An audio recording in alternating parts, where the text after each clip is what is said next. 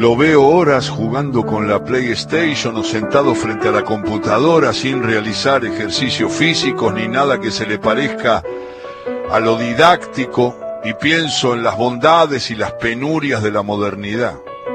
El fin de semana pasado Nahuel compró unos paquetes de figuritas y los seguí para ver cómo las pegaba en el álbum que yo mismo le había regalado. No había plasticola, las figuritas venían con pegamento incorporado le sacaba un protector finito y directamente las pegaba. Eso era todo. No jugaban, no competían como con aquellas figuritas crack o con las chapitas. No había ni chupi ni tapadita.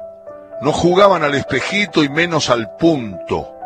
Y creo que este último fue uno de los inventos más perfectos de la historia dos, tres o cuatro pibes a tres metros de la pared compitiendo para ver quién se acercaba más a esa línea formada entre el piso y el frente de una casa.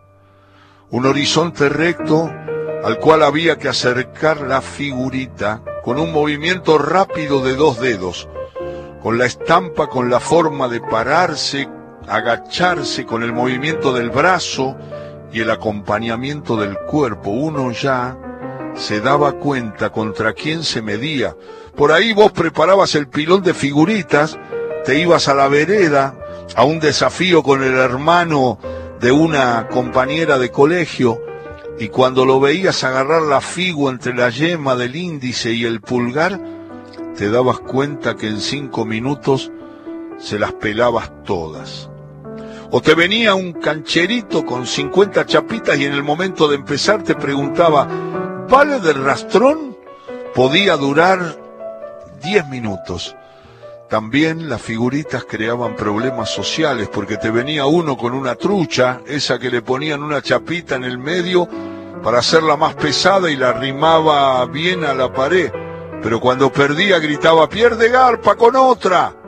Y te dabas cuenta de la picardía dando comienzo a las hostilidades, que si el nieto era más pibe, ganabas, y si era más grande, te la tenías que comer. O en el medio del punto armaban una tapadita y le pelabas 10 o 20 figuritas en un solo juego y, y el perdedor se iba llorando a buscar a su hermano más grande, dando rienda suelta a una rápida retirada a casa a cubrirse detrás del forzudo del viejo.